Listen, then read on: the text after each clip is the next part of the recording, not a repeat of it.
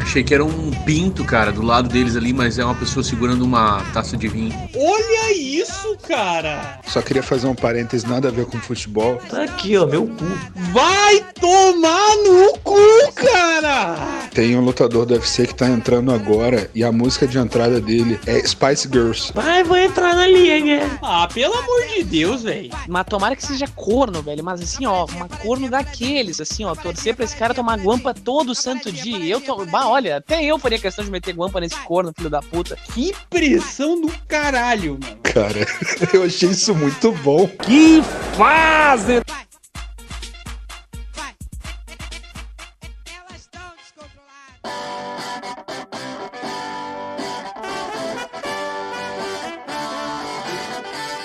Alô, gurizada, tudo beleza? Eu sou Vinícius do Prado, vulgo Dudu, e tá no ar a oitava edição do Que Faz Cast, o podcast do complexo de entretenimento chamado Canal Que Faz. Mais uma vez aqui no formato Pod Live, também na Twitch.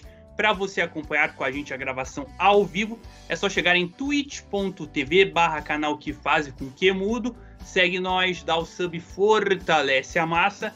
E para quem tá na Twitch, também chega junto na plataforma de áudio de sua preferência. Toda sexta esse podcast sai por lá. Nessa edição, vamos falar de Olimpíadas, porque a partir dessa sexta vamos voltar a respirar o espírito olímpico após cinco anos de espera. Todos os olhares voltados lá para a terra do sol nascente e esperamos que os brasileiros voltem de lá iluminados com o brilho de muitas medalhas. E para essa edição, trago comigo para fazer o revezamento de, da charla aqui, já que estamos no espírito olímpico, os nossos comentaristas. Eu vou sair de Curitiba e vou bem pertinho para São José dos Pinhais falar com meu parceiro Diego Giandomenico. Tava sumido, hein, Diegão? E aí, beleza? Estou de volta depois de quatro episódios aí, volto para falar da minha paixão que são as Olimpíadas, né? Então já estou com roupa de passar madrugada acordado, torcendo aí pelo nosso Brasilzão nos mais diversos esportes, são 33 modalidades ao todo. Então estou com altas expectativas aí, mesmo que nossa confederação tenha diminuído muito a verba nos esportes, mas mesmo assim ainda temos grandes chances de medalhas. É isso, vamos, vamos ver aí quais esportes vamos nos destacar, apesar da diminuição aí do investimento.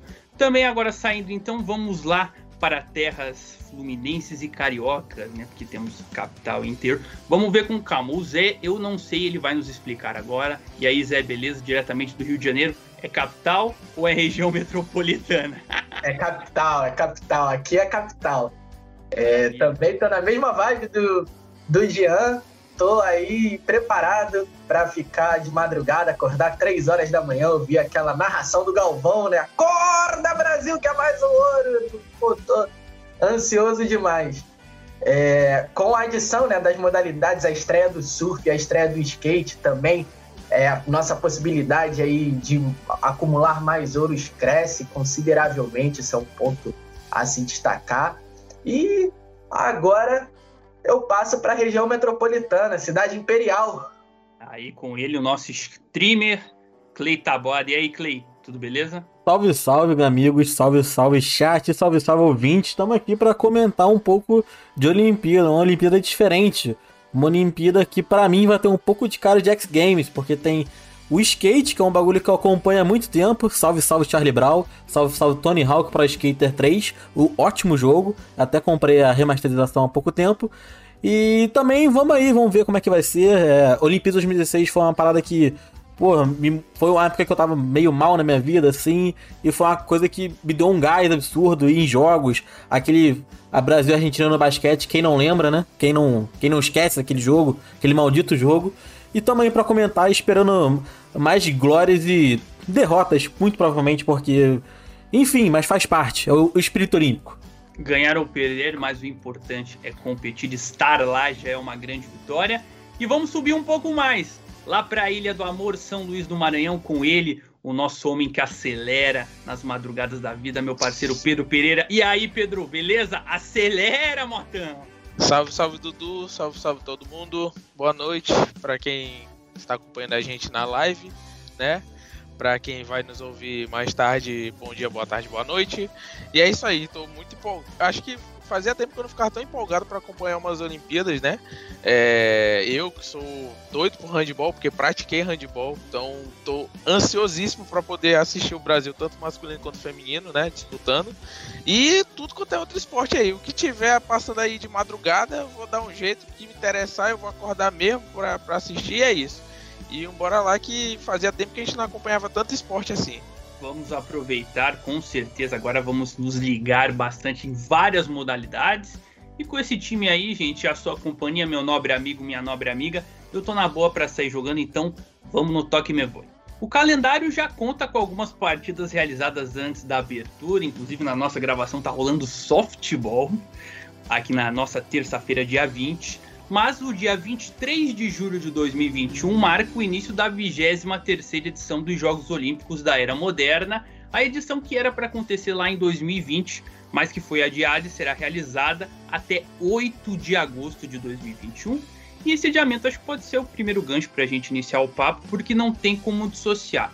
O Covid mudou muitas relações de 2020 para cá em vários cenários, no esporte não é diferente, e a gente fica se perguntando o que será dessa Olimpíada em Tóquio, já que o evento sempre é marcado por confraternizações e trocas entre povos, Diegão. Mas agora vai ser um período em que vai ter um medo muito forte em relação ao vírus, tanto dos atletas quanto da população do Japão. A gente vem vendo esse movimento nos últimos dias. Então, vai ser uma Olimpíada muito diferente, é, até porque você estava falando troca entre os povos, né? Até troca física, inclusive, né? Então, é uma parada que com certeza vai pegar muito, principalmente no período de competições, né? Ninguém é louco de pegar Covid agora e, e, e correr o risco de perder uma medalha. Mesmo que algumas modalidades tenham alguns arranjos aí pro para ajudar caso alguém pegue Covid, mas no geral, nessas que são eliminatórias, a pessoa pegou tchau e benção, né? O caso, por exemplo, do judô. O judô, a competição é o dia inteiro. Se ele for, se ele pegar Covid, tchau, né? Acabou a competição. Né? Já outras modalidades, talvez haja ainda a possibilidade da, da pessoa estar participando. Mas, no geral, a população japonesa e principalmente a, a população de Tóquio era muito contrária com a realização nesse período, né? O Japão não tem exatamente a melhor taxa de vacinação e também não está combatendo tão bem assim a pandemia. Inclusive, até semana passada, eles estavam na pior fase deles com relação à Covid. Então, realmente, é, além de todo o aspecto do, dos jogos, que por si só já mexe muito com a cidade, tem temores, tem questão com as variantes, é, realmente há um temor generalizado, né? E, e mesmo que fosse aberto por uma grande para o grande público, né, acho muito difícil que a galera compareceria em peso ali. É, não está sendo muito bem vista a princípio. É verdade, né? Não, não teria talvez uma grande adesão. Agora, Zé, é, a gente vê que a maioria dos jogos vai ser sem público, né? Eles divulgaram que apenas três províncias vão ter gente ali no, no entorno acompanhando, que vai ser Shizuoka, que são as provas do ciclismo, tanto de pista quanto estrada e mountain bike, e as, as províncias de Miyagi e Ibaraki, que vai ser o futebol. Vão ser 50% da capacidade dos estádios, mas não pode ultrapassar 10 mil pessoas. Como é que é, Zé, você pensar um evento dessa magnitude, sem a presença do público ali para acompanhar, sem a troca com os atletas, que querendo ou não, é um dos momentos que eles imaginam durante os quatro, ou no caso agora cinco anos de preparação. Não ter isso pode ser um impacto muito negativo que pode até interferir em desempenho, hein? O que, que você acha? Com, com toda certeza. É, a presença do, do público, ela também é um combustível para o atleta. Há atletas que crescem muito é, competindo quando se tem o público. E, por exemplo, o Jean estava falando sobre o judô seu dia inteiro, né? É, quem já teve oportunidade de ir em competição de luta, que tem essa característica, né, o judô, o taekwondo, sabe que muitas vezes no final do dia, por exemplo, o atleta está esgotado. O atleta está muito esgotado. E assim, aqui, por exemplo, no Rio, quando um atleta da casa no boxe ou em outras é, atividades que não tão acostumadas a ter um grande público local e ele se depara com uma arena lotada, cara, isso acrescenta o desempenho, não, não há dúvidas quanto a isso. E com certeza vai ser um, um cenário que pode surpreender aquele atleta também que muitas vezes sente a pressão quando tem um grande público, porque também acontece o inverso, ele pode vir se destacar nesse momento, ele pode ter ali um rendimento melhor por estar mais leve, por não ter que encarar essa pressão, enquanto outros que crescem com a presença do público é, podem sentir esse impacto da ausência, com certeza. E tem um outro ponto também que é preciso destacar em relação ao público, que boa parte dos japoneses é, não queriam nem que a Olimpíada ocorresse. A Olimpíada ela está ocorrendo na marra quanto a isso. O medo da variante, o medo de ter é, delegações do mundo todo circulando ali em Tóquio é um medo real, é um medo real. E, inclusive, marcas japonesas, a Toyota, por exemplo, ela já desistiu de estampar os comerciais fazendo uma referência às Olimpíadas tá lá, vai ficar, vai patrocinar o evento, questões contratuais, mas por ser uma marca nacional, preferiu se afastar o máximo que podia até então da competição, e isso é um grande indício do quanto o Japão, do quanto a população japonesa não está vendo com bons olhos, né? não como se imaginava é, o acontecimento dos jogos. É muito complicado você pensar num evento dessa magnitude em meia pandemia. Agora, Clay, e como é que a gente vê no caso, a gente viu a questão do, do, impacto do público nos atletas, mas como é que você vê essa questão da preparação dos caras, né? Porque eles estavam se preparando para 2020, aí tem essa pandemia, você tem às vezes menos tempo de treino, as condições de treino são mais precárias e o cara tem que vir para desempenhar o melhor dele numa competição mesmo que a preparação tenha sido totalmente problemática, né? Então, assim, o cara vai ter que ter uma força mental muito grande, como a gente comentou, mas ele vai ter que superar algumas coisas físicas também, justamente por essa preparação precária. Exatamente, a gente ficou aí um ano praticamente, não, tô, não completamente um ano, mas a maioria das competições ficou aí uns 6, 7 meses sem, tudo paralisado, a galera só treinando em casa, fazendo trabalho físico em casa, né? E isso impacta bastante. Eu, eu, falando nisso, eu lembrei do futebol. Porque eu lembro que a gente chegou a jogar o pré-olímpico na Colômbia, não foi? Foi na Colômbia o pré-olímpico, se eu não me engano. Já a, confirmamos. A seleção era, era a seleção pré-olímpica que já estava praticamente fechada, né? Tinha ali o Nino, tinha até o próprio aquele Lázaro que estava surgindo no Flamengo, só que foi deixado de lado. Tinha o Pedrinho tava na seleção olímpica e foi uma galera que mudou completamente. Eu lembro até na época eu vi histórias do próprio Nino do Fluminense, né? Que eu tenho mais contato, segui no Instagram. Dele preocupado, né? Porque até então a gente não sabia se os atletas com 23 anos do, da seleção, sub-23, iam poder jogar a Olimpíada, no caso, se ela fosse marcada pra esse ano. Teve esse esse estresse aí pensado e acabou que vão poder jogar. Nino vai poder jogar, Ricardo Graça vai poder jogar, também tá na idade limite. E, cara, é bem complicado. Vamos dizer, o skate. O skate foi definido os últimos participantes praticamente semana retrasada. E foi tudo em cima da hora. O Brasil do basquete deixou de jogar a Olimpíada porque perdeu a, o pré-olímpico no domingo retrasado, eu acho, se eu não me engano. Eu tô meio perdido no tempo, acho que foi domingo foi, retrasado. Não, foi esse mesmo, foi esse mesmo. Foi esse, é, foi esse mesmo. E é, é meio estranho, né, cara? Porque geralmente a gente vê a Olimpíada, aquela preparação toda de quatro anos, os caras se preparando, os caras ali competindo aquela competição a cada semana e tal. E esse veio, foi tudo encavalado, né? Os caras ficaram parados, os pré-olímpicos foram se acumulando, foi um jogando em cima do outro. E vamos ver como é que vai ser agora, como é que vai chegar a cabeça de cada um também, né? É, e um ponto importante é ressaltar que, pô, a gente ficou aí, sei lá, uns. Um ano de isolamento, sim, só pensando, tipo, se todo mundo for seguindo isolamento mesmo. E agora você bota, porra, sei lá, 10 mil jovens com hormônios estourando juntos dentro da Vila Olímpica agora. Vai ser. Isso é um ponto que tem que ser comentado também. Essa Vila Olímpica vai ser uma loucura esse ano. É verdade, a gente já viu até alguns stories mais picantes ali, a galera. Nossa, como temos atletas bonitos, atletas bonitos.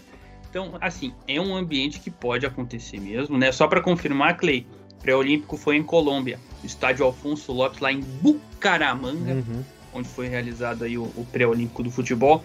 Agora, Pedro, essa situação que o Clay falou é real, não só ali do, do contato sexual, digamos assim, mas pela questão da própria convivência mesmo. A gente já tem alguns números, né, divulgado aí na terça-feira, que 80 pessoas já foram contaminadas, sendo 31 estrangeiros. Chegaram 21 mil lá e 31 já estão contaminados. Cara, qual que pode ser o impacto disso, não só ali na questão dos atletas, mas esses atletas vão é, voltar para os países de origem, né? Claro que acho que vai ter uma questão de quarentena restritiva, caso tenha, né? Mas o, qual o perigo de, às vezes, você disseminar mais o coronavírus em algumas regiões, às vezes, que não estão bem controladas, que estão mais controladas, mas que depois podem descontrolar, às vezes? É o perigo de disseminar um vírus que a vacinação vem cuidando, mas que um evento dessa magnitude pode trazer lá dentro da vila e pode até estar, extrapolar aí para a população, no caso. Pois é, Dudu, é um negócio assim que preocupa, né? Porque a gente sabe que tem vários fatores envolvidos para a realização da, da Olimpíada, inclusive o que pesa mais que eu acredito, além é, seja o financeiro, né? É, porque tem muito patrocínio envolvido, é, teve todo um planejamento, mas assim, é, você para para pensar que a gente está lidando com é, passou um ano lidando, descobrindo uma doença e tendo que produzir as coisas muito rápido, né? No caso, a vacina, meios de, de tratamento, enfim. E você fazer um evento dessa magnitude, reunindo gente de tantos lugares diferentes, né? É, acaba sendo perigoso. E o, o, o que está acontecendo agora, da, das 80 pessoas né, que estão aparecendo, a gente tem que ver é, como é que isso vai pesar no pós, né? O que que vai sair dali? Né? O que que vai sair dali da, da, da Vila Olímpica? Além do, do, que o Clay falou que podem sair filhos, né?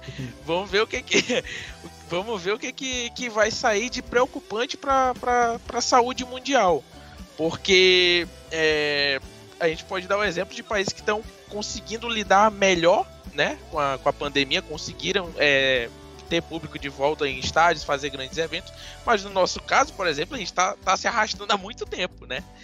E a gente não tem, é, não teria como é, lidar com uma outra, uma, um outro, uma nova onda, é, é, ressurgindo uma outra cepa, enfim. É, ia ser uma dor de cabeça doida. Eu espero que, que isso não aconteça, obviamente, né? Mas que é preocupante é. Acho que é uma preocupação geral. Vamos ver aí como que vai ser, como que vão ser feitos os protocolos, principalmente nos nos eventos que vão ter público, né? A gente sabe que os atletas foram vacinados, mas assim, eles podem levar isso para outras pessoas. E aí tem a questão estrutural também, né? Então, é um, é um assunto muito delicado e que precisa verdade, ser Na verdade, feito. nem todos foram vacinados, né? Ah, é? Teve uma porcentagem de atletas que se recusaram ah, a ser vacinados. Vacina tinha, mas eles não quiseram. Não quiseram. Assim, 92% da, da, da comissão brasileira está vacinada ao menos com a primeira dose, acho que são cerca de 60% que tem as duas já, mas tem aqueles 8% que simplesmente não quiseram, não aceitaram e vão sem estar vacinados, apenas com a garantia do teste, né? Mas fora isso, sem vacina. E tem muitas outras delegações que também estão assim, inclusive com porcentagens maiores que a do Brasil. E aí que é o problema de trazer isso, por exemplo, para alguns familiares, ideia dos familiares para a cidade e tal. Então é uma questão muito delicada. A gente sabe que é tanto que eu vi hoje uma notícia da, do G1 que o, o, mestre do comitê organizador lá, deixa eu pegar o nome dele certinho, Toshiro Nuto, ele não descartou um cancelamento de última hora. Pode acontecer. Eu acho que é difícil agora porque já tá na boca do gol. Mas assim, é muito delicado. Você vai ter que ter um planejamento muito certo para evitar problemas maiores. Eu acho que uma outra coisa vai ter. É, é impossível assim de você evitar.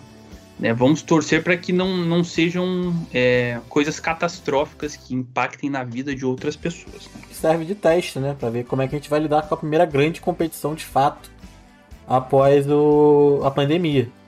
Gente chegou a ter que a princípio seria a Copa do Mundo de 2022, né? É, a gente já teve a Eurocopa aí, a gente teve casos crescendo na Inglaterra e em outro, alguns outros países da, da Europa, e agora, na verdade, é o segundo, né? Falei o primeiro ou o segundo grande evento pós-pandemia, que a gente vai ter para ver como é que o mundo lida com isso. É, mas aí tem a questão também de serem viagens mais longas, gente de vários continentes, uhum. né? Aí o bicho pega. Exatamente, mas assim, se a gente for considerar a Eurocopa e a situação, por exemplo, que a Inglaterra está enfrentando, não dá para a gente considerar que, que foi um sucesso o evento. Foi um evento repleto de falhas, e não apenas a Inglaterra, mas assim, a Inglaterra está com uma ênfase maior. Por exemplo, Portugal, quando recebeu o público da final da Champions, os casos também dispararam lá no, no país. Então, a regra a partir das experiências feitas até o momento, é que ocorra isso também no Japão. Por mais que seja um povo muito disciplinado, por mais que haja um protocolo que parece ser seguido muito mais à risca do que o futebol, é, ainda assim deve encarar esse problema. E além da questão é, da pandemia também, tem uma preocupação de determinadas delegações, de determinadas delegações não, para ser mais preciso e justo, da Coreia do Sul em relação ao incidente nuclear de Fukushima com a alimentação. É, a Coreia e o Japão, que historicamente né, o Japão já dominou a região da Coreia, é, tem um histórico do imperialismo ali na Ásia e, consequentemente, tem essas rivalidades históricas a Coreia do Sul está se recusando a comer qualquer comida realizada feita pelo Japão. E isso soou como uma ofensa absurda, ou seja, o Japão, além de encarar todo o problema da pandemia, ainda está se recusando, ainda está tendo que encarar a recusa de determinadas delegações com alimento é, feito dentro da Vila Olímpica e mesmo em qualquer local do Japão. E a Coreia do Norte que boicotou, é, né? É, isso que eu ia falar. A É. outra Coreia nem quis ir, né? É, exatamente. Não é, então a gente já viu que vai ter bastante coisa e, e é indissociável, diferente do, do que o Thiago Leifert falou, esporte e política se misturam e a gente vai ver alguns episódios aí durante essas Olimpíadas. Vamos lidar com o fato. Vai ter a Olimpíada em meio ao Covid. Isso é fato, a gente vai ver como que vão ser os protocolos. Agora falar lá de dentro, desse, dentro desse ambiente de tensão, a gente vai ter vários atletas que vão com tudo aí para ratificar um trabalho de preparação, embora turbulento, em busca aí de medalhas, de recordes. Mas é claro que alguns têm algumas habilidades especiais aí que aumentam as chances de medalha. É sobre esses caras que a gente vai falar. Mas primeiro, Pedro, quero que você comente duas ausências aqui pra gente que podem ser consideradas aí uma transição, né? Afinal, são duas estrelas olímpicas na história que não estarão presentes aí em Tóquio. Michael Phelps, nadador com 28 medalhas, sendo 23 de ouro, e Usain Bolt, por anos o homem mais rápido do mundo, com 8 ouros, que significa a ausência desses caras em uma Olimpíada. Pô, Dudu, é, além dos, dos grandes atletas que eles são, né? É, que foram das inúmeras conquistas que eles tiveram, eles eram um show à parte, né? Tinha gente que, que parava só para ver o desempenho deles, por, pelo, pelo, grande, pelo grande nível que eles tinham, né? E assim, é, vão fazer falta de fato na, nas Olimpíadas. É, porque assim, eu, por exemplo, não sou tão fã de acompanhar atletismo, né? Mas parava para ver o Bolt, pô. Porque é o Bolt, entendeu? Não é, não é uma corrida qualquer quando o Bolt tá. Eu parava para ver o Phelps, porque não é qualquer um que, que, que tá nadando, né? É o Phelps, é o cara lá que ganhou trocentas medalhas, entendeu? Que tinha uma dieta bizarra, é, eu inclusive nem comentei com vocês. A dieta do cara, ele batia uma pizza gigante logo no café da manhã, entendeu? Porque o cara era bagulho assim, ele treinava tão intensamente que ele tinha uma dieta de 8 mil calorias por dia. Então era um bagulho pesadíssimo, ele treinava muito, muito, muito mesmo. Entende? Então, assim, é, são ausências que a gente vai sentir, né? A gente é, perde essas atrações, mas em compensação a gente tem espaço pra, para que novos nomes surjam, né? É, novos destaques, de repente no, nas novas modalidades que tem agora o skate, né? É, eu particularmente acredito todos também estou torcendo para a Fadinha, né? Que já tá fazendo história, a Fadinha do skate. 13 anos, cara. 13 anos a menina tá fazendo uma. É, participando de uma Olimpíada. O que, que vocês faziam com 13 anos? Jogava Tony Hawk. Exatamente. Ia pra escola. Olimpíada escola, Meu, pô. meu primeiro Tony Hawk foi com 11 anos, cara. Então, Tá antes dela. pare- parecido, ó. Pois é. Então, Olimpíada. Olimpíada da escola, pô. Que isso, Olimpíadas escolares era o ápice Esperava o ano inteiro. Um, um salve pro Centro Educacional Orion de Bangu, que a Olimpíada parava, parava. Era Pô, o Olim- evento. Olimpíada de Coragem era Escola é muito bom, cara. É, muito bom, cara, não tem como. Mas enfim, é, então são personagens novos, né, que estão surgindo e, e a gente pode se sentir próximo deles é, com as redes sociais. A gente tá acompanhando muito a, a, a fadinha do skate, a, o, o- Me fugiu o nome agora do jogador de vôlei, Clay. Douglas Souza, o, Douglas, o Isso, ícone das que, redes pô, sociais. Exatamente, o cara, sabe, um, um show de simpatia, joga muito, entendeu? Então é, a ausência desses caras é, vai ser sentida, mas em compensação a gente vai poder conhecer novos é, nomes, novos ícones aí que vão surgir no, no esporte olímpico. Também acho que a gente vai destrinchar. ó, Eu separei quatro. Se vocês tiverem mais depois desses quatro aí, com certeza pode chegar. Mas tem alguns aqui que realmente já tem essa pancha de super atleta e vão ratificar isso na Olimpíada. Vou começar com o Diegão. Diegão, que dizer dessa moça aqui, ó? Kate Ledeck, americana, cinco ouros e uma prata na história, tendo o atual recorde mundial das provas do 400, 800 e 1500 metros livre. E aí eu vi uma matéria do Esporte Espetacular a respeito dela. Os caras pegaram os recordes do 800 e do 1500. São 20 recordes. 20 recordes de Kate Ledeck. Só tem ela lá, rapaz. Essa mulher é um fenômeno já. E com 24 anos, né, cara? E o que, que vocês faziam aos 24 anos, né? É uma pergunta aí. Tô também. gravando podcast. Falando sobre a Kate Ledeck. Uhum. Então, assim, ela já participou de Londres 2012, né? Ou seja, já é muito experiente mesmo com 24 anos. E é bizarro, cara. É, é só que o que é interessante de- dessa, dessa pegada dela é que ela se especializou em provas de fundo, ou seja, o que é muito difícil para um atleta, né? Eu não sei quem aqui é, já correu grandes distâncias ou já nadou grandes distâncias. Não é muito simples você nadar um quilômetro e meio, que tem as baterias e até a prova final, e você nadar 800 metros também. Então, realmente é uma energia, um fôlego, e você fazer ainda 20 recordes, né? 10 em cada modalidade ali, é bizarro, realmente.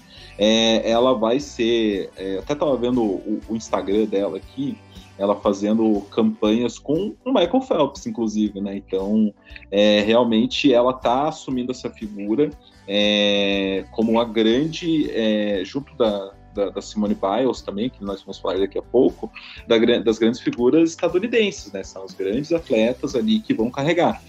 Não tem o mesmo peso do, do Bolt e do Phelps, pelo simples fato que elas não conseguiram é, ultrapassar a barreira de, de qualquer pessoa conhecer. Qualquer pessoa conhecia o Bolt, né? Quem assistia atletismo? Quase ninguém, mas todo mundo sabia. Agora, elas ainda estão muito. Acho que a Simone é um pouquinho mais, né? Um pouquinho mais conhecida, até pelo que fez no, no- nos Jogos do Rio, mas ainda são atletas que estão muito dentro do nicho, sim. Mas com certeza, cara. Ela- Bom, acho que nem precisavam disputar, né? Os caras estão disputando a prata, né? Para ver quem que vai ficar em segundo lugar nessas, nessas provas. Mas ela vai atrás de recordes, cara, né? Talvez ser a, a principal ou a maior medalhista, né, feminina é, de todos os tempos. Né? Ela tem muita idade ainda, né? 24 anos, tem muito, pelo menos duas Olimpíadas no, no mais alto nível, assim. Diferente da Simone Biles, que essa possivelmente vai ser a última. gancho, então, Diego. Já vamos pegar esse gancho para falar de Simone Biles. E o que é interessante, que eu acho que é interessante da gente falar aqui, é da questão desse ciclo olímpico dela que foi um pouco diferente. É, eu também vi a é, a ma- as matérias, olha, tem que elogiar publicamente que as matérias do Esporte Espetacular estão finesse.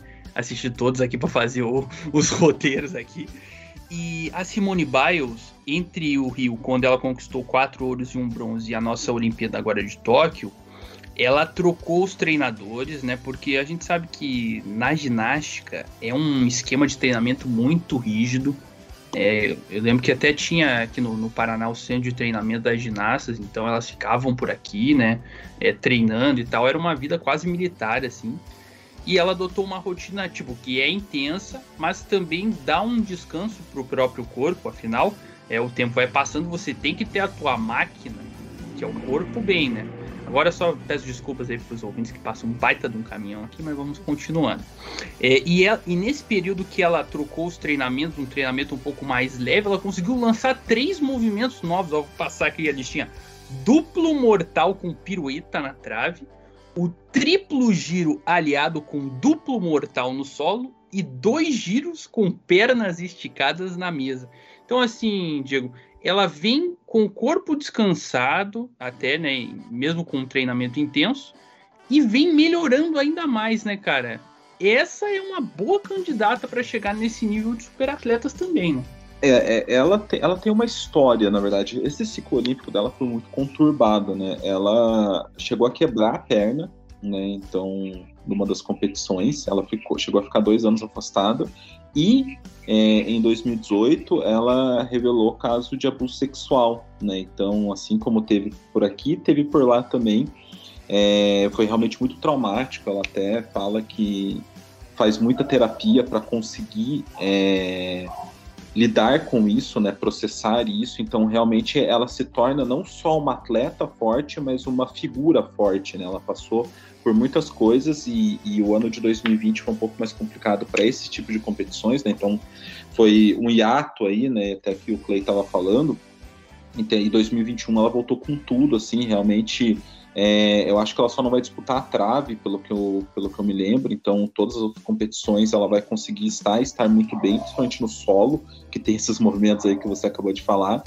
Então, ela sim, ela tá um patamar acima, assim. Eu acho que de todos esses nomes que a gente tá falando, ela é o principal das Olimpíadas de 2021, antes de começar, obviamente, né? Depois a gente vai ter outra história, com certeza. Podem ter surpresas por aí. Outro nome chamar o Clay aqui, Clay, pra falar de um homem. Rapaz, esse homem, ele é grande, hein? Mas pensa num cara grande. O homem é uma máquina. Uma besta enjaulada que só vence, vence, vence. Teddy Riné, judoca francês, peso pesado, né? A categoria acima de 100 quilos. O cara já tem três medalhas olímpicas, duas de ouro e uma de bronze. E o destaque é que o cara ficou 10 anos sem perder uma luta. 154 lutas de invencibilidade. E pro, e pro um judoca é especial, né, Clay? Disputar uma Olimpíadas no Japão, que é o berço da modalidade. Uhum. É, o Ted René que foi o cara que foi vaiado pelo ginásio inteiro após derrotar o Rafael Silva na- nas Olimpíadas do Rio de 2016, o Baby. Deu, foi aquela luta que praticamente parou. A, eu lembro que todo mundo na época tava, tava acompanhando mais Olimpíada, né? Foi uma luta que parou a galera que acompanhava mais, porque era o, o Baby era a grande aposta do Brasil. Só que o Ted René é absurdo. É o cara que, por exemplo, ano passado ele, foi, ele perdeu outra luta e já, já lançou aquela, ser roubado assim é nojento. Ou seja, quando o cara perdeu, foi, per- foi ele perdeu porque em decisão de juiz. Nem foi tanto na luta. É, é- é realmente comparado ao que você falou, uma besta enjaulada com ódio. Ele vence, vence, vence e vence.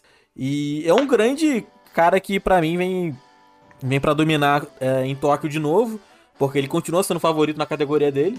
E vamos ver o que, que vai ser. É, o, o como que vai ser e tal. Mas é gigantesco. E Eu, eu fiquei. Eu vou até repetir de novo, mas eu fiquei com muito na mente dele após aquela, aquela luta. Aquela luta dele com, com o Rafael Silva em 2016 foi, foi muito. Porra, eu vou evitar falar, mas foi muito foda. Não, mas é, é porque os momentos olímpicos eles marcam, né, Clay? Você ter a força de vencer. E, e o cara tava jogando fora de casa, pô. Uhum. Lotado o ginásio, ginásio todo mundo inteiro contra ele. E o cara tem ali a, a força de conseguir ganhar uma medalha. Realmente não são todos que têm essa competência.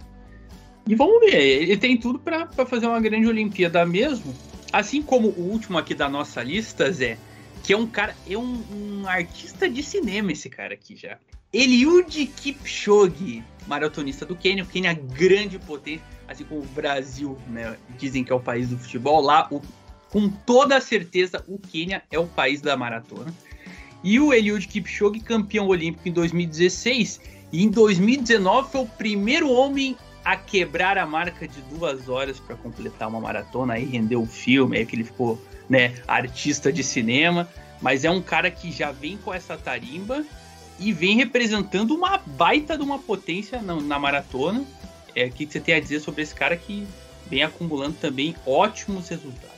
Ah, com certeza é mais uma expectativa aí para escrever o nome na história dos jogos, né? Imagina você quebrar uma marca, é, porque uma coisa é você quebrar o recorde mundial, né? Outra coisa é você quebrar o recorde mundial durante os Jogos Olímpicos, algo que se torna muito mais emblemático.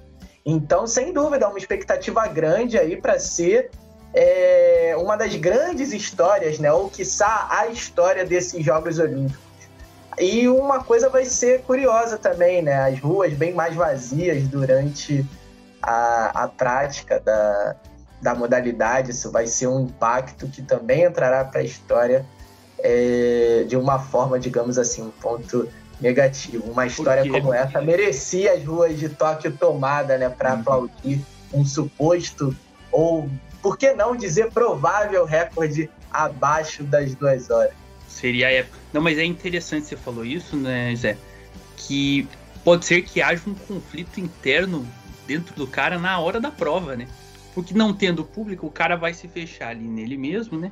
E aí ele pode ficar, passar o filme da vida dele enquanto o cara tá correndo. E olha que quase duas horas dá tempo pra um filme hein? Então, Com assim, certeza. É, não, é realmente assim, vai ser um impacto grande nessas provas em que você precisa ter um mental grande. Gente, agora um espaço aberto aí, se vocês tiverem algum outro atleta que vocês querem destacar aí, dentre os gringos, que o Brasil que a gente vai falar daqui a pouco, tá? Mas entre os gringos assim que vocês acham que pode, pode render, né? Vocês vão falando. Talvez o, o Pedro também fale alguma coisa de handball aí, quem pode estar tá bem, né? Mas espaço aberto agora para vocês destacarem outros atletas aí. Eu destacaria né, o herói da Eslovênia no basquete, Kadonit. É impossível a gente é, não pensar nos Jogos, nos Jogos Olímpicos, até com os Estados Unidos, o Green Team, né?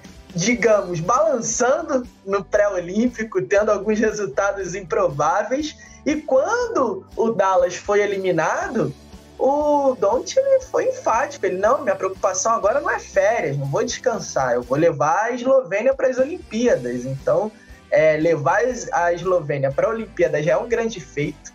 Conseguir uma medalha com o basquete da Eslovênia também seria uma das grandes histórias dos Jogos Olímpicos. É uma algo aí para gente ficar de olho bem atento, com toda certeza.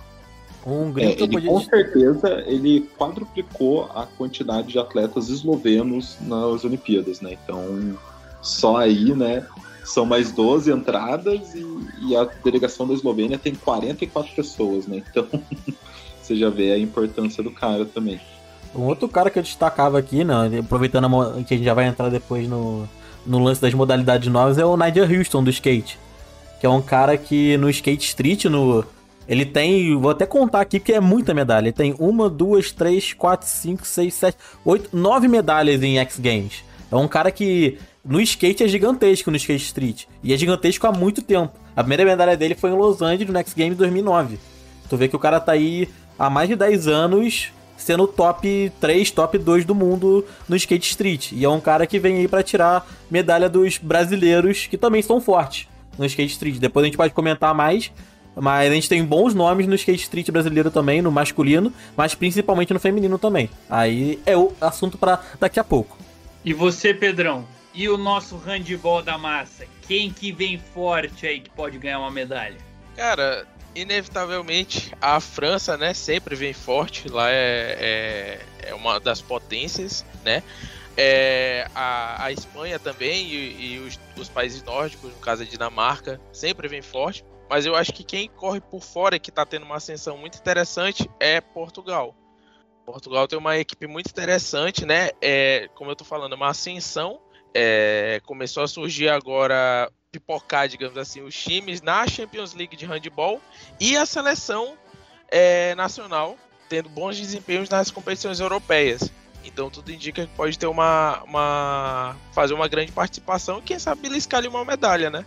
Mas é de certo mesmo é que pode ser a França a ganhar mais uma vez o ouro olímpico. França favorita, mas ó, se Portugal ganhar uma medalha, com certeza eu quero procurar a narração do Nuno Matos falando Portugal, Portugal, medalha, medalha. Com certeza teremos uma narração épica caso isso aconteça. Então agora a gente deu uma passada aí geral nos destaques, né, nos caras que podem, caras e mulheres, né? Claro, temos que respeitar todos e todas que podem fazer uma excelente Olimpíada aí, questão de desempenhos espetaculares. Agora a gente vai para o Brasil, né, gente? Brasil, nosso país, 303 atletas na delegação que buscam aí superar o recorde de medalhas da edição do Rio de Janeiro. Ganharam 19 na oportunidade, 7 ouros, 6 pratas e 6 bronzes. Clay, vou começar contigo então para a gente falar das modalidades recém-incorporadas. Anotei aqui alguns nomes, mas com certeza você com maior conhecimento vai completar aí com, com outros que possam ser destaques. Ó, no surf nós temos o Gabriel Medina, que tem toda a questão de delegação, quem levar para as Olimpíadas, que deu o que falar aí nesse O último romântico aí, do né? Brasil, né? Gabriel Medina, o homem que escolheu amar. último romântico aí, como diria Lulu Santos, né? Bicampeão do circuito mundial em 2014 e 2018. Temos também o Ítalo Ferreira, que foi campeão em 2019. No skate, nós temos a Pamela Rosa, com 22 anos, e a Raíssa Leal, a gloriosa fadinha, com 13, né? Campeã e vice mundiais em 2019. O que você tem para falar dessas modalidades recém-incorporadas aí? O surf e o skate, que pelo que você contou, tem mais familiaridade. Então, com o surf eu tenho um pouco menos de familiaridade, mas eu sou aquele, pô, surf é bonito, pena que eu não sei surfar. Eu gosto de ver, tô ali pra ver. É, o Medina, óbvio, com o nome que tem, vem pra brigar por medalha, é, apesar de todos os apesares aí, do, da, pô, que pena que a Yasmin Brunino pôde ficar com ele lá em Tóquio, né, pra eles ficarem, pô, passarem, ficarem se concentrando os dois juntos, mas vida que segue.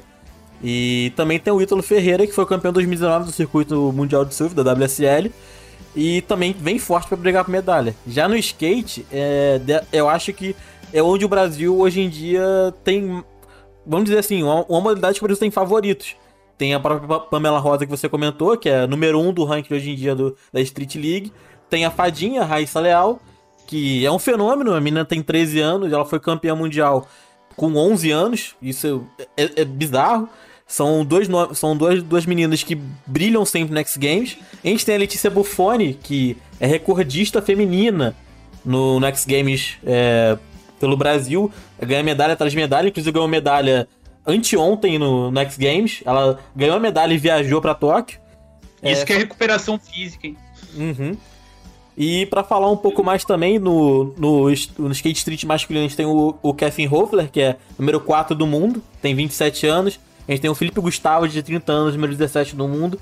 Também pode brilhar também, apesar de ser mais velho, é um cara já com 30 anos e tal. E a gente tem outro fenômeno do, do skate street, que é o Giovanni Viana. Apesar de ser o 19 do mundo, é um cara que vem evoluindo bastante. Inclusive, o. Eu até tava comentando off-live, até comentando com o Ponce também, que eu acho maneiro eles terem colocado logo o skate street no, na Olimpíada, porque é uma modalidade que é mais, vamos dizer assim, ela beneficia mais o, o cara qualquer um. Porque o skate vertical você depende muito de pista, depende muito de half-pipe, de- depende muito de tudo. Até o Brasil tem um, um grande fenômeno no skate vertical, que eu esqueci o nome dele agora, acho que é. Bob alguma- Burnquist, né? Não, lembro do Bob não. Burnquist. Não, Bob Burnquist é a lenda Era de do, 99, pô. é, é, skate, é a lenda do skate, mas a gente tem um moleque de 11 anos agora, eu esqueci o nome dele, vou até pesquisar aqui, que foi o primeiro cara a dar um 1080 no, no skate vertical. O Tony Hawk, ele foi, ficou famoso, virou o grande Tony Hawk por causa do Indy 900. O, o menino deu um Indy 1080, simplesmente, na frente do Tony Hawk ainda. Ele, acho que é Guifé, alguma coisa assim, eu vou até pesquisar aqui. Mas é uma modalidade que o Brasil vem forte, vem bem forte. E é doideira, porque a gente pensa assim, ah, projeto olímpico e tal. O skate não é bem um projeto olímpico. O skate surge nas ruas, surge, igual o Zé tava comentando também, do, da proibição do Johnny Quadros em 82, que faz o, o todo mundo, a cidade inteira de São Paulo, a, a, aderir ao skate, a galera, a galera jovem que era mais. É, eu esque- a, palavra, a palavra me fugiu agora, mas a galera que era mais do contra, a galera mais revolucionária, queria atingir Mais subversiva, né? Mas, Aos é, exatamente. finais ali do regime, Mais já no período de redemocratização. E teve isso nos anos 80, nos anos 1990 em diante, a gente teve a pirataria, tava comentando a pirataria divulgando Tony Hawk e seus milhares de jogos no Brasil, aliado ao Chorão e suas grandes letras, e a gente vê o Brasil hoje em dia como potência no skate. Inclusive, uma das, das meninas que pode tirar o, o triplo pódio, que é bem possível ter um triplo pódio feminino no Skate Street, com Letícia Buffoni, Raíssa Leal e Pamela Rosa. Uma menina que pode tirar isso é a japonesa, vou até pesquisar o nome dela aqui, tava logo na minha cola aqui, Aori Nishimura, que ela é a principal candidata a atrapalhar o, o triplo pódio brasileiro no Skate Street feminino. Vamos ver aí como, como que vão se com- comportar aí os nossos atletas nas modalidades. Seguindo aqui o nosso giro. Só para dar o nome do menino aqui, eu pesquisei, Ah, é diga lá. Gui Fenômeno. Kuri. O 12 anos deu o primeiro 1080 do skate. Vertical. Que que é isso, hein? No skate, ô Clay, você que é mais entendedor, né? Isso parece ser praxe, né? Porque outro dia eu fui olhar é, o Tony Hawk, alguma aparição aí em evento, e assim, eu tomei um choque de ver o Tony Hawk velho, né? Tony Hawk Uhum. custou muito a envelhecer. É, o Bob também, né? Te lembro é, um show no, no Rock in Rio, do nada surgiu o Bob no palco, e aí todo mundo com aquele impacto, né? Tipo, pô, como assim? O Bob ainda pô, tá novo, tá conservado. Então a galera começa muito cedo, né? Ganha projeção internacional muito cedo no, no skate e faz aí uma carreira bem extensa. Sim, é E ó que os caras se machucam e caem toda hora, hein? Sim. Não, mas é justamente por isso. O velho não anda. O velho não vai começar a andar de skate porque tem medo de se machucar. Criança é maluca e começa a andar de skate, caiu, vo- levanta, machucou, continua e vai embora. Por isso que cada vez mais os grandes nomes do skate nascem cada vez mais novos. O Zé, o Zé não, o Pedro pode comentar mais sobre a, a, a Raíssa, que é lá da terra dele, lá do Maranhão, que, pô, é, é- é surreal tu ver, tipo, a menina de 12 anos é, indo pra Olimpíada. 12, 13 anos, 13 anos, né? 12 é o Guicuri. Mas a menina de 13 anos indo pra Olimpíada, é surreal. É, o louco é que é, ela ganhou o skate aos 6 e aos 12 já tava sendo lá disputando mundial, né? É um negócio assim Uhum. muito fora de série, cara. É a maior, é o maior esportista que veio de Imperatriz, hein? Não, não tenho receio de falar isso, né? O maior orgulho de Imperatriz é, é a, a Raíssa Leal, a fadinha do skate. Mas e o E é cavalo um- de aço? Ah, lamento pra eles, né? Eu não posso fazer nada. Mas enfim, ela é um fenômeno, cara, e, e além de ser muito, muito, muito simpática, saca? Pô, como, tava seguindo ela, olhando os stories dela na, na rede social, cara, é muito da hora, saca? Porque assim, eu, eu fico feliz porque você sente que é uma pessoa assim do, do, do seu povo, entendeu? Aqui do seu estado, né? Que vivenciou algumas coisas que você também vivencia. Então, é muito legal ver essa, essa ascensão, né, do, do esportista, ainda mais, ainda mais quando se tem um apoio e uma, uma mídia bacana em cima. E é o que a gente pede, né, pra, pra, porque a gente tem tanto talento, tem tanto potencial e às vezes falta esse tipo de coisa. O famoso gente como a gente, né, cara? Exato. Isso, isso é essencial na construção de um ídolo, né? Sim, Se sim. formular essa Carisma. identificação. Por exemplo, é, eu fiz eu fiz karatê até os meus 16 anos de idade, comecei também muito cedo. E assim, a gente via o quanto a falta de incentivo ao esporte impedia é, a disseminação de ídolos. Porque assim, tinha muitos, por exemplo, medalhistas pan-americanos que eu tinha contato, e eles eram meu meus ídolos na modalidade. Juarez, que fez um pan do Rio espetacular. É, eu vi assim ele competindo diariamente, ele tá lá no vestiário, é, nas mesmas competições, você ter esse contato próximo e eu vi assim, cara, isso é muita referência e o Brasil poderia ter essa referência amplificada caso é, desse mais visibilidade, aporte, é, estrutura para o esporte se desenvolver aqui. Tanto que, por exemplo, o Karatê é, vai estrear com modalidade olímpica em 2020, algo que pô, na, no período que eu estava treinando era algo distante, era um sonho da modalidade, mas era visto como algo distante.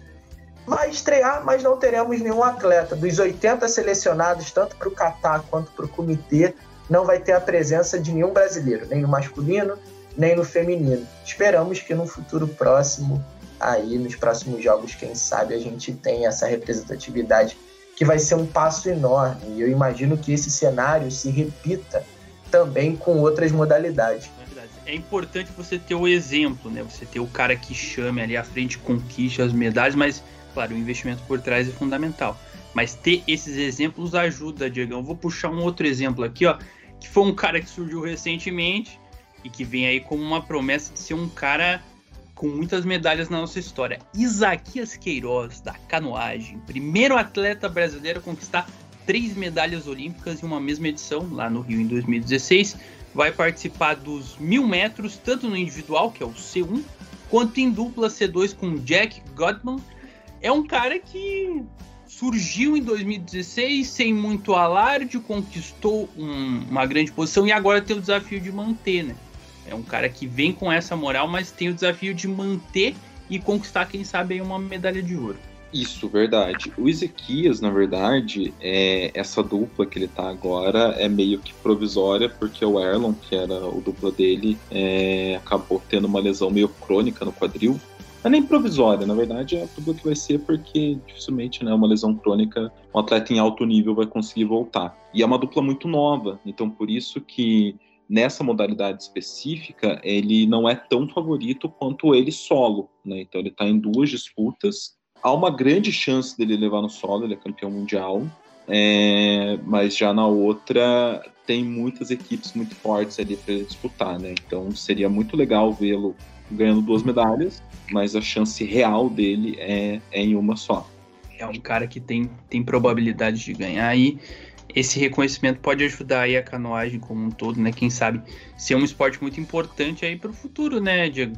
Isso, e na real, né, figuras né, de, de peso, de nome, que, que sempre eu falo que transcendem o seu próprio esporte, né, igual o Gustavo Kirten, Popó, enfim, né, todos esses caras que Anderson Silva, que eles conseguem sair do nicho do seu esporte e conquistar outros é realmente muito importante. É, lembrando que o Brasil tem a maior delegação fora do Brasil, né? Porque não dá para contar a delegação das Olimpíadas do Rio, porque ela é muito inflada por ser o país sede, né? Então, principalmente nos esportes coletivos, o Brasil ganhou vaga em todos, né? Então tinha a seleção brasileira disputando hockey na grama, né? Tanto feminino e masculino, que tem tradição abaixo de zero, né? Então é, não dá para contar que foram 467 atletas. Essa que está com 303 é, é, o número oficial já, não sei se era 306, 307. É, então, tá, tá lá na matéria da Globo. É, eu, eu cheguei a entrar aqui no próprio site da, das Olimpíadas de, de Tóquio, ele dava o número de 307, né? Mas eu também, obviamente, não fui conferir nome a nome para ver se tem algum que não foi atualizado, mais. Mais 300 assim. para cima. É, mas que seja, mais 300. O Brasil é uma potência olímpica, a gente ainda não enxerga isso. Né? O Brasil é a 12 maior delegação de todas as nações do planeta Terra inteiro. Né? Se você pegar na América do Sul, por exemplo, quase que todos os outros países somados dão uma delegação do Brasil, assim, meio que se equipara. Tem a Argentina, que tem uma delegação grande até, de 180 atletas, mas quando você pega ali é, de Colômbia para baixo, todos têm muito pouco. Você pega Paraguai, Uruguai e Bolívia, por exemplo, tem menos de 10, né? Então, realmente, o Brasil é uma potência, mas falta um incentivo e faltam essas grandes figuras em vários esportes, né? Figuras que transcendam. Acho que o Ezequias é uma figura que consegue é, transcender, mas quando a gente olha, por exemplo, o judô, que é um puta de um esporte tradicional assim brasileiro, né? É bizarro assim o Brasil, inclusive na competição por times, é um dos favoritos à medalha. Então, o Brasil é um dos poucos países que consegue ter todas as faixas, né, todas as categorias ali preenchidas com atleta. É o Brasil, Japão e França. Então, realmente o Brasil é um país muito forte, só que você não tem um atleta hoje que você olha assim, você conheça muito. Você tem ali o, o Rafael Silva, o Baby, que é um pouquinho mais conhecido, a Mayra Guiar, um pouquinho mais também, mas faltam essas figuras que, que transcendam, mas também falta muita coisa, falta transmissão, falta o público conhecer, falta ter competições regionalizadas, falta... É, é, você vai trazendo para trás, falta o, ídolo uma é uma sequência forte. de várias é, é camadas. Exatamente, então assim é muito complicado. O que, e até trazendo um pouquinho do que a gente tinha conversado no começo, o Robson Conceição, né, que, que ganhou a medalha de ouro no boxe, ele fala que ele nunca tinha visto na vida dele uma torcida daquela, que é a torcida fez ele ganhar o ouro, assim, a pressão, aquela coisa de atmosfera, porque ele não está acostumado com isso. Cara vai lutar boxe ali para ver, sei lá, 30, 40 caras assistindo. Então, realmente, é, falta um, uma visão esportiva do Brasil como um todo. A gente tem muitos atletas, a gente tem uma população muito grande, a gente tem é, de onde tirar, a gente vê desses exemplos aí, mas ainda faltam é, uma estrutura, né? uma estrutura que não é só o incentivo da grana e falar, pronto, agora você tem um CT, um, um de treinamento. Não, mas quem que tá vendo olheiros, né? Onde que tá vendo esse cara que tá, tá saindo? Como que a escola trabalha as crianças, né? Para prática do esporte, né? Então, é, principalmente escola pública, né? Eu vim de escola pública, eu não tive nada de esporte, basicamente, a não ser, tipo, toma bola de futebol e jogue aí. Então, realmente, é, a gente não tem contato com, com, com outros esportes, né? E até emendando um assunto, daí eu, eu, eu fecho a parte aqui do Brasil, a gente olha pouco para esportes olímpicos de fato, né? Então, a gente é muito forte em, em- em esportes, por exemplo, futebol, vôlei, até o basquete, uma certa época a gente foi muito forte, que são esportes que nas Olimpíadas, tirando o vôlei, acho que o vôlei ainda tem grandes forças ali, tipo, as seleções é, bem fortalecidas, mas os esportes de fato olímpicos, natação, é, atletismo, ginástica, que são aqueles que realmente vão com força total, que dão muitas medalhas, o Brasil peca muito nisso. Se a gente olhar toda a estrutura de todos os países é, pós-Olimpíadas, e um grande exemplo é a, a Grã-Bretanha, né, a Inglaterra, enfim, o Reino Unido, é, que desde as Olimpíadas de 2012 eles transformaram numa potência enorme. Eles têm a segunda maior é, delegação. Eles ficaram em segundo lugar no Rio em 2016, porque eles começaram a olhar para esportes que não têm muita, muita visibilidade, que dão muitas medalhas, né? Então, ginástica, ciclismo. E o Brasil não fez isso. O Brasil não fez um bom ciclo ali olhando para 2016 para preparar até mesmo pós 2016. Nosso ciclo foi muito fraco, né? Apesar de a gente ter alguns atletas de destaque. E o que vai salvar a gente nesse, nesse ciclo é o fato de ter entrado aí o, o surf e o skate. Se não fossem essas seis, sete medalhas que possivelmente a gente vai ganhar nesses dois esportes, a gente não conseguiria atingir os números de medalhas acima do que foi no Rio 2016, né? Que eram E 19 isso você, medalhas. e você não conseguir usar a estrutura de 2016 para revelar os atletas é uma brincadeira, é uma É pouca um- vergonha.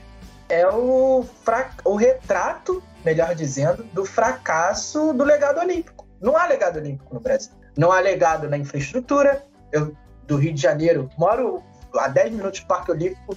Posso falar para vocês, as estruturas né, são tão abandonadas, estão sucateadas, negligenciadas. É, por exemplo, as escolas, principalmente nos grandes centros, é, a cada vez mais uma, não diria uma exigência, mas uma negligência em relação às atividades físicas por parte da escola. É, não há projetos interdisciplinares, não há é, projetos de extensão da escola com o bairro para desenvolver o esporte. Então, é, como nós queremos formar atletas de ponta sem investir na base, sem manter a infraestrutura que foi construída, foi cara, inclusive, é, com essa justificativa de não, vamos nos tornar uma potência olímpica, nós vamos preservar o legado olímpico.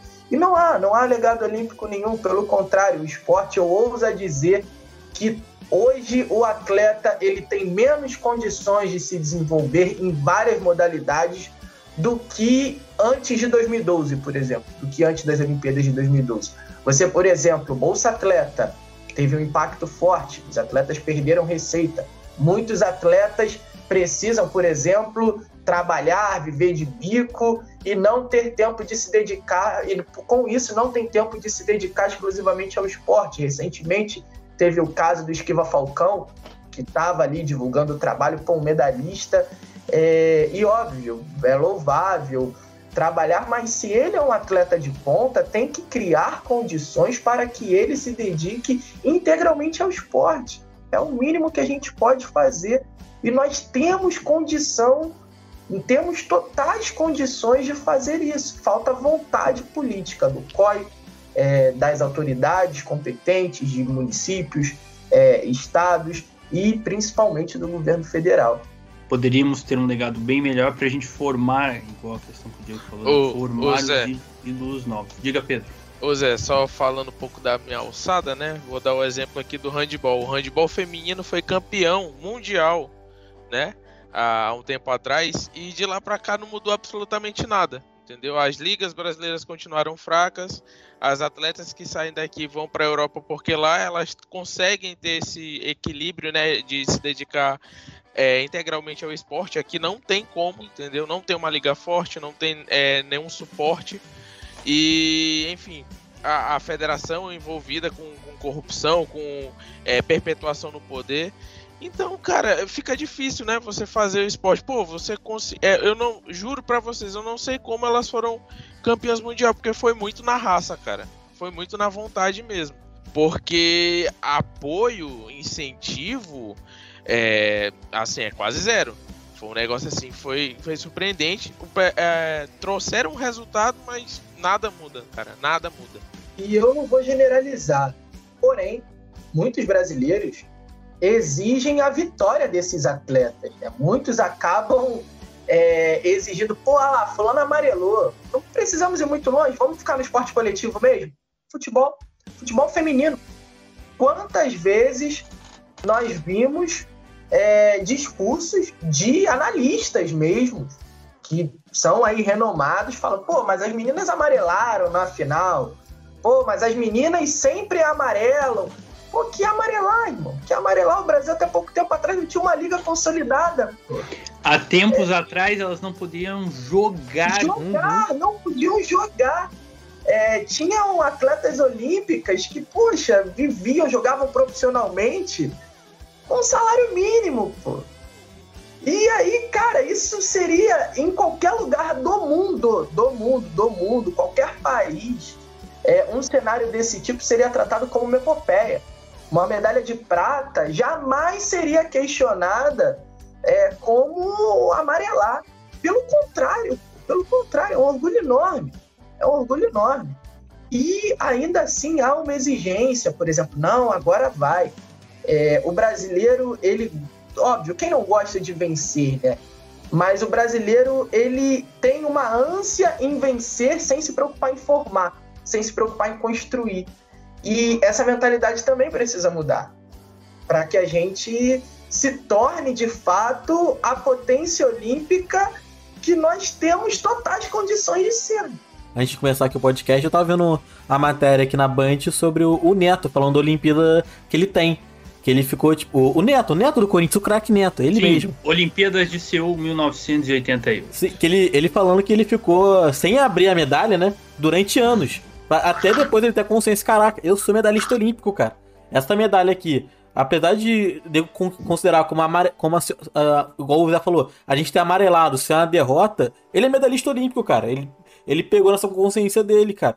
E ele demo, o próprio Neto falando que ele demorou a perceber isso. Como ele tem que valorizar mais, como o brasileiro deveria valorizar mais. Não só a vitória. É, é o que importa mais é Cara, ó, fica parecendo bobeira quando a gente vai botar em futebol e tal. Mas o importante do Olimpíada em si é você tá lá, você tá competindo, você tá se integrando com outras nações, você tá naquela, vamos dizer assim, aquela festa lá do esporte. Esse que é o importante e falta muito o brasileiro perceber isso hoje em dia.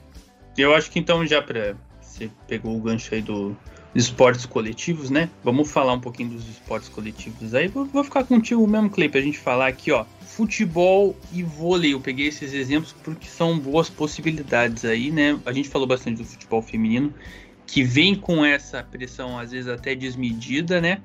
Mas eu acho que o grande ponto do futebol seria é, a presença de atletas como a Marta e a Formiga experientes, trazendo as, as jogadoras mais jovens, sem a Cristiane, que foi uma ausência bem questionada aí, né? Com o trabalho da Pia. E também tem a questão do vôlei, que o vôlei eu vi muita, muita gente apontando o masculino com mais favoritismo que o feminino, pelo título olímpico da Copa do Mundo em 2019 e da Liga das Nações nesse ano. São os dois esportes mais populares do nosso país, o futebol e o vôlei. Como é que você vê esses dois esportes aí que sempre tem um histórico de é, revelar bons talentos e no caso do vôlei vem trazendo várias medalhas ao longo dos últimos anos. Aliás, é, falando sobre. Tu tocou essa questão de esportes populares, como o vôlei e o futebol serem isso, né? Eu tava parando aqui pensando, cara, como é que. Voltando do Pedro também, como é que o handball é um, um dos esportes populares no Brasil. Porque até onde eu lembro, na minha época de colégio, o segundo esporte todo mundo era vôlei que a gente, a gente jogava, jogava handball, ou era futebol, ou era handball. Era sempre dos dois. E é bizarro, inclusive, tipo, o Brasil não ser também potência no handball, para mim. Óbvio, é, tem toda a questão que ele falou de corrupção, tudo isso. Mas enfim, e falando sobre o vôlei, é, do nosso grande ícone Douglas Souza, né? Nosso grande atleta do entretenimento também, além de ser um grande atleta olímpico mesmo. É, o Brasil vem forte, né? Porque é atual campeão olímpico. Você falou, acabou citando, é, a gente é campeão da Copa do Mundo de Vôlei, da Liga das Nações, foi mês passado. E o Brasil vem, vem como um dos grandes favoritos ao, ao ouro. E a brigar por medalha, eu tenho. Cara, eu acho que pódio essa seleção olímpica do, de vôlei com certeza pega. Agora a questão de ver se vai bater ouro, é, bronze ou prata. E falando sobre futebol também, a gente teve, tem a, a seleção feminina, que acho que é a que tem mais. É, a gente quer mais ganha hoje em dia, porque a seleção masculina, depois daquele ouro lá que a gente queria muito, mas vamos falar a verdade, ficava naquela ali, né? É, a gente via muita gente dando muito mais valor para aquela. Óbvio que é medalha olímpica, igual eu falei agora. Mas a CBF dando um valor absurdo para aquela medalha e tal, tirando o Neymar de, de Copa América, botando ele para jogar. E a gente vem agora com a seleção masculina mais comedida, né? Com a seleção mais machucada pelos clubes. A gente vem com Daniel Alves, vem com o Santos no gol do Atlético Paranaense. E então eu acho que a galera vai mais abraçar esse ano, para mim, o que tende a ser a seleção feminina. Que todo mundo quer ver a Marta ser campeã olímpica, cara. Quem não quer ver a, Marta, a Marta ser campeã olímpica não é uma pessoa de bem. Não, Marte claro. Formiga, Marte Formiga. Imagina a Formiga, cara. Desde que o Brasil uhum. foi jogar as Olimpíadas, ela tá lá, pô. Eu ouso dizer que a Marta, é, ela é a maior atleta da nossa geração. Nós que estamos aqui né, na casa. E assim, tô falando de todos os esportes. A Marta, ela é vanguarda em tudo. É, ela elevou o futebol feminino a outro patamar é, não se omite, não se esconde. É, sempre que pode, tá lá levantando bandeira, isso é fundamental. E é mais do que justo, né? A Marta, ela dessa vez conquistar o ouro. Torço muito para que isso aconteça. Porém, permita-me respeitosamente discordar do Clay quanto ao futebol masculino. Eu acho que tem o seu valor sim. É, a medalha. O bicampeonato olímpico teria um valor também. E essa situação dos clubes, ela não é exclusividade aqui do Brasil. Todas as seleções estão penando muito para convocar é, os seus atletas, porque a Olimpíada coincidiu com a Eurocopa, coincidiria, óbvio, também no ano passado, mas tem a questão da pré-temporada, né? Por exemplo, muitos atletas já não tiveram pré-temporada antes, então há uma preocupação com o físico dos atletas por conta da maratona de jogos que foi desde o início da pandemia. Muitos clubes estão extremamente é, debilitados com isso. Por exemplo, o Liverpool. O Liverpool não liberou o Salah para disputar a Olimpíada no Egito, mesmo sendo da vontade do jogador, porém o mesmo entendeu que se fazia necessário um repouso. O Liverpool tem um elenco enxuto comparado aos rivais e por mais que houvesse um apelo para que o Salah fosse cedido para disputar as Olimpíadas, enfim, é toda uma comoção nacional, é, ele mesmo preferiu ir para a Copa Africana de Nações, que vai ocorrer em janeiro, no meio da temporada, e no qual o Egito tem mais chances de medalha. Então, põe na balança. O que, que vocês preferem, Copa Africana ou Olimpíada? O próprio Salah falou: não, pô, janeiro, vou fazer uma pré-temporada legal, janeiro, estamos lá firme e forte, representando o Egito. Ou seja, a França também encarou uma enorme dificuldade para convocar os três acima, né? E a França tem um leque também de jogadores que consegue formar três times de qualidade. A Alemanha também não conseguia convocar os três. Por exemplo, em 2016 teve uma facilidade maior. Lá na Bundesliga conseguiu pegar os jogadores, por exemplo, o Horn, né, que era o goleiro do Colônia, o Cruz, atacante, que, se eu não me engano, na época estava no Gladbach, né, no, no, que muitos chamam de Borussia Fake, que tá coitado do Gladbach, que vem, vem, vem realizando aí grandes campanhas. Gente, lá, nos anos, lá nos anos 70, é, teve, pô, foi teve boas campanhas, tem que respeitar. É o clássico ali da cidade de Borussia, na Alemanha, né? Junto com o Borussia Dortmund. Pois é, pois é, tem que respeitar. Então, assim, eu acho que é algo circunstancial, sabe? Essa... É, a pandemia também impactou muito nas convocações do, do futebol masculino. E isso, óbvio, tira um brilho do, do torneio, do futebol, mas continua tendo seu valor. acho que no futuro é, isso vai ser contextualizado e grandes histórias poderão surgir daí também. Também acho. Só, né, fica a dica, Thiago Almada estará nas Olimpíadas. Com certeza irá desfilar o seu talento com a camisa da seleção É o argentina. PIB E, do e velho. também sofreu horrores, né, Dudu, pra convocar. É. Legal. Também foi um, um sofrimento aí enorme. Pra gente fechar então o assunto Brasil, eu só quero então que o Pedro responda a pergunta, porque acho que o handball não, não tem o mesmo, é, o mesmo crescimento de futebol e vôlei. E pra gente fechar, o último cara, que é aquela questão que o Diegão falou de é, transpassar a barreira do esporte, o maior de todos, o maior atleta olímpico do Brasil, e falo sem medo de errar, Robert Scheid, 48 anos, vai para a sétima Olimpíada e tem cinco medalhas. Essa questão do, do handball não ter o mesmo potencial que, que o, o vôlei e o futebol é uma soma de fatores, né, cara? Como o Clay falou, é, o handball ele é o esporte que é, é, é mais praticado nas escolas, entende? E você não consegue extrair dali safras de jogadores para poder é, é, jogar em times aqui do Brasil porque simplesmente não tem time, não tem investimento, você não consegue fazer um trabalho de base. O- a- as peneiras, as seleções que tem, são pra, pra- diretamente para seleções de base. É, eu lembro que eu treinei com, com dois, dois caras que foram para essa seleção de base, da, o acampamento, né, que eles chamam o acampamento da, da seleção de handball. É, um pivô e um, um ala. E os caras é, foram lá, participaram de tudo, mas não viam propósito, né? Você vai lá, tem uma qualidade de jogo e tudo, tem potencial, mas você não se vê é, vivendo daquilo. Então, para que arriscar, digamos assim?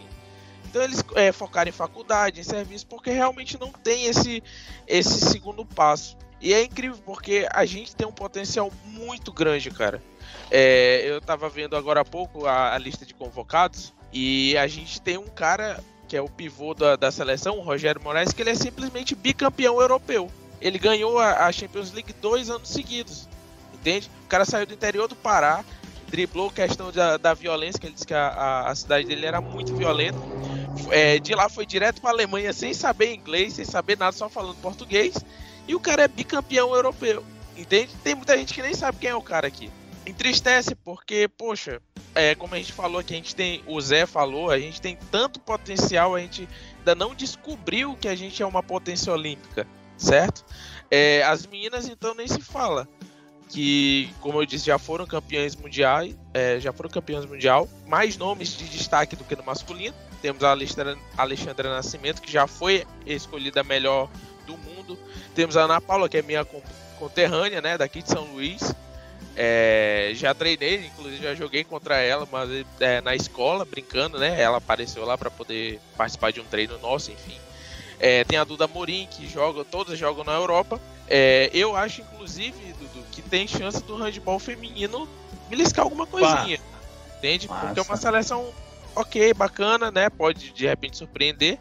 É, mas enfim, é triste ver esse desnível, né? Que fica é, da, desse, do handball, que é um, um dos principais esportes da escola, para os outros esportes aqui que tem mais investimento, mais mídia, mais patrocínio, enfim. E só completando, Robert Scheid, o que, que você acha da fera aí? Cara, o Robert Scheid, desde que eu me conheço por, por gente, ele tá lá competindo, né? O cara é, é incansável. É, eu escutava, eu não sou de acompanhar, né, a, a- a esse tipo de prova, esse tipo de esporte, mas é inevitável você não ouvir falar do cara. É, é simplesmente uma, você fala uma máquina.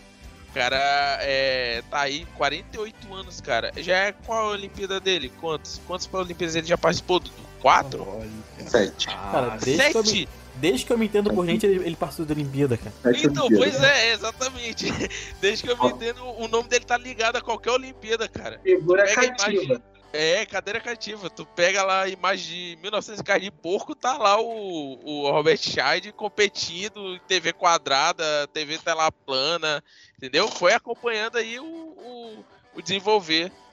Mas, assim, é um super atleta, um dos principais atletas daqui do Brasil. E, quem sabe aí, belisca alguma coisa pra gente, né? o maior medalhista, né? Ele tem grande chance de medalha. Mas tem um fato curioso que ele não é o esportista mais antigo, né? Ele disputa desde Atlanta 96. o mais antigo que voltou nessas Olimpíadas é um nome bem famoso também, chamado Rodrigo Pessoa. Rodrigo Opa! Ele- Hipismo. É, exatamente, ele disputa desde Barcelona 92, só que ele não disputou a Olimpíada do Rio, porque ele brigou com o técnico, ele falou, ah, já que não precisam da minha ajuda aí, então vocês que se viram sozinhos, e agora decidiu voltar, foi chamado para integrar aí a equipe de pismo, né, ele vai disputar por equipes e individual também, então é um cara aí que poderia estar na oitava Olimpíada, mas que vai estar na sétima com esse ato aí das Olimpíadas do Rio. Gente, então, ó, a gente já tá chegando na parte final, mas eu quero comentar duas coisinhas rápidas. Vou chamar o Diegão aqui pra gente comentar. Cinco minutinhos, depois a rapaziada pode complementar daquele jeito. São dois fatos é, curiosos aí, interessantes da gente ver, Diegão. Que um deles é a delegação de refugiados, que foi criada aí na, na última edição e cresceu em relação ao Rio 2016. De 12 foi para 25 atletas. E a outra, mais uma punição à Rússia por dar é brincadeira esses caras. E apó- após o caso de 2015, 2019, eles adulteraram os dados entregues para a Agência Mundial Antidoping. E aí eles vão, os que não estão envolvidos podem participar, mas eles vão colocar um, um uniforme é, a- sem as a bandeira da Rússia, não vai ter bandeira em, em eventuais vitórias. É, e em caso de pódio, eles vão ouvir um trecho do Concerto para Piano e Orquestra número 1 um, do grande Tchaikovsky.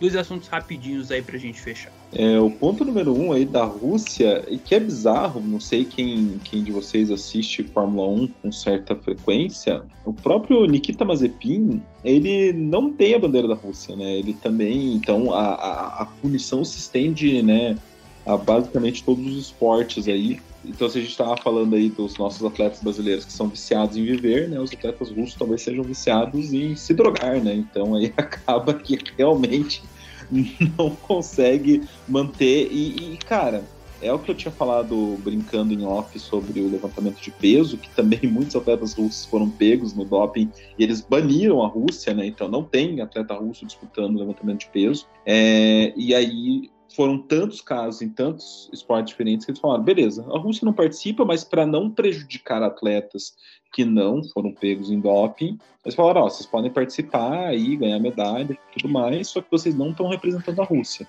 Né? Então, realmente é uma situação extrema que vem já desde os Jogos Olímpicos de inverno, na verdade. Né? Então, é um histórico da, da nação ali, realmente é muito complicado e pode piorar a punição, tá? Não é uma punição, não é a pior punição, de fato. É, a delegação russa pode ser proibida de participar dos jogos se isso continuar se estendendo. É, mas o lado positivo é, em partes, né, são a delegação dos refugiados, né, porque realmente é, é um tema que vem crescendo com muita força, principalmente por um preconceito contra os refugiados estar crescendo, né, então principalmente né, países ali da Europa, do leste europeu, que fecharam as suas barreiras, é, inclusive é, a Polônia está tentando expulsar refugiados para a Lituânia, assim, é uma situação é, bizarra. Então, realmente é um momento muito importante. São atletas que, obviamente, não vão estar disputando as medalhas, mas têm uma posição muito boa é, de mostrar ao mundo que eles também fazem parte dessa disputa, né? Mesmo que eles não estejam, é, por N motivos, na sua terra natal e, e impossibilitados de representar a sua terra natal, né? Então realmente é mais uma bola dentro aí da, dos, dos Jogos Olímpicos, né? Realmente é uma parte que eu gosto bastante. Então é muito, é muito bom ver, ver esses atletas e ver que está aumentando, né? Claro, tem um lado ruim dos refugiados. Ruim pela tem- questão política, mas que Mas- eles têm a oportunidade. Agora eu fico pensando, se eventualmente um refugiado ganha uma prova, vai tocar o hino, o que, que será que vai tocar pra eles aí? Cara, eu não sei, eu não sei, né, do protocolo. Eu imagino, né, que por ele não estar representando a bandeira do país dele, não deva ser tocado o hino do- da nação dele. né? Mas eu não sei se de última hora. É que assim, são caras muito. É muito impossível alguém ganhar uma medalha desses caras, porque eles estão em esportes onde tem. é, normalmente é atletismo e natação, eles vão para esses esportes, ou acho que teve judô também no, no Rio, mas assim, é, a chance desses caras ganharem é todo mundo desistir, basicamente, né? Então, realmente é, é bem difícil. É, mas acho que caso ocorresse, né, seria uma quebra de protocolo bem interessante de se ver. Então, ó, eu vou usar isso, a gente vai chegando à parte final do nosso programa, eu vou usar isso na nossa despedida, mas agora vamos fechar aqui, porque a gente falou, deu aquele, aquele esquenta, mas é claro que vai ter um mês aí pra gente falar sobre Olimpíadas nas nossas lives, mas agora é hora de fechar o que faz cast número 8. Quero agradecer a todo mundo que esteve aqui com a gente, a todo mundo que está nos escutando na pla nas plataformas de áudio e agradecer aos, meus aos meus comentaristas. Gente, ó, vou fazer, vou propor um, um desafio. Vamos imaginar um protocolo lá que fosse a gente lá que fosse receber a medalha, não tivesse o hino e cada um pudesse escolher uma música para tocar, recebendo a medalha de ouro ao invés de um hino. Queria saber de cada um aqui qual que cada um escolheria. Eu vou começar, eu vou com Los Palmeiras Perra, em homenagem ao grande Diego Armando Maradona. Grande Dios. Vou começar aqui, vou no meu quadradinho. Clay Taboada, meu parceiro. Valeu, garotinho. Tamo junto. Escolhe aí a tua. É, muito obrigado quem ficou aí ouvindo, quem tá. Os ouvintes aí que estão ouvindo nas plataformas de áudio, quem ouviu antes aqui na Twitch e ficou no chat até agora, tamo junto. O Ponce ficou aqui comentando, só que eu, eu, eu não parei muito para ler. Enfim, mas ele o Ponce tá aí sempre, mesmo quando ele não tá no podcast, ele tá no chat falando alguma coisa. E fosse pra escolher uma música, cara, tu me pegou desprevenido. Mas vamos, vamos aproveitar que eu tava, tô nessa vibe aí do skate, que aliás, vou dar as datas aqui pra quem não sabe. É, o skate feminino. Na verdade, o skate feminino é, e masculino do skate park, assim, é terça, dia 3 do 8 é o parque feminino, classificatória. É, quarta, dia 4 do 8 é a final já do parque feminino, é uma prova depois da outra, praticamente, é um dia depois do outro. E quinta é a final do parque masculino também. E o Street é, é, é, sábado agora, dia 24, 25 e 26. E para aproveitar no clima do skate, eu escolheria Zóio de Lula do Charlie Brown quando eu soubesse lá. Boa, maravilha. Boa escolha, garotinho. Seguindo aqui, Zé Vitor, meu parceiro, tamo junto, garotinho. Faz a tua playlist aí. Bom, agradecer também a presença de todos, a todos que nos ouviram. E, cara, você também me pegou muito desprevenido Fiquei aqui tomando. É a primeira, é a primeira que vier. Pá. Pensando, pensando, pensando. Ah, tá escrito, revelação, né? Pô, todo ser medalhista de ouro ia lançar um tá escrito. Pra que... tirar também o, o, estereótipo do 7x1. Exatamente, ah, justo. Boa escolha, boa escolha. Lá em cima, Pedro Pereira. Valeu, garotinho, tamo junto. Opa, tamo junto aí, Dudu. É, assim como o Clay fez, eu vou também passar aqui a pelo menos os primeiros jogos né, da seleção, o, as meninas jogam no dia 23, ou perdão, no dia 20, no dia 24. No dia 24 o Brasil joga contra a Rússia, no dia 23 às 21 horas joga o Brasil masculino contra a Noruega. Só colocando aqui o horário, as meninas jogam às 11 horas da noite. Não tem nenhum horário assim muito ruim, né? Acho que só o jogo contra a Suécia que é 4 e 15 da manhã mas os outros são todos às 23 horas. Das meninas e dos homens, do, do masculino, são três jogos às 9 horas da noite e dois jogos às 7 e meia da manhã. Contra a Espanha e a Alemanha, às 7 e meia da manhã. E contra a Argentina, França e Noruega, às 9 da noite. É, é isso. E a música, pô, acho que essa pergunta aí quebrou todo mundo, Dudu. Mas eu vou de Descobridor de Sete Mares, Tim Maia. Eu curto muito. Pô, aí sim, hein? Aí sim, maravilha. E Diegão, ó, você foi, foi o privilegiado, foi o que teve mais tempo pra pensar aí, hein? Valeu, garotinho, tamo junto. E eu tinha escolhido faz tempo, hein? Mas duas questões aí. Primeiro, agradecer aí todo mundo que ouviu a gente, tá vendo a live, ou que vai ouvir depois aí nos agregadores de podcast. Duas coisas. Uma informação: já temos o primeiro vencedor nas Olimpíadas. O Japão venceu a Austrália no softball por 8 a 1 então, o time da casa aí já começou com motivos para comemorar. E a música que eu vou escolher, eu escolhi porque eu pensei assim, tinha que ser uma coisa do mundo e que de alguma forma quebrasse o protocolo, né? Então eu decidi escolher a música Sarri Sarri da banda do País Basco Cortato, né? Então eles têm, eles tinham uma ligação ali com o ETA e era muito divertido as músicas deles, né? Então Sarri Sarri, né? O Sarri era um dos, dos militantes ali do, do ETA que havia sido preso na época, ali nos anos 80. Então seria muito divertido ver uma música dessa sendo tocada né, no, no momento olímpico. E com isso, nós fechamos então o que faz Cast 8 e a gente torce, a gente torce por medalhas dos competidores, mas o mais importante, que você divulgue o que faz Cast para todo mundo, segue lá nas redes sociais arroba canal que faz e dá o feedback a respeito do nosso podcast. Logo menos estaremos aqui para outra fase, ou melhor, outra edição do que faz cast. Tá falado? Abraço, tamo junto e até a próxima.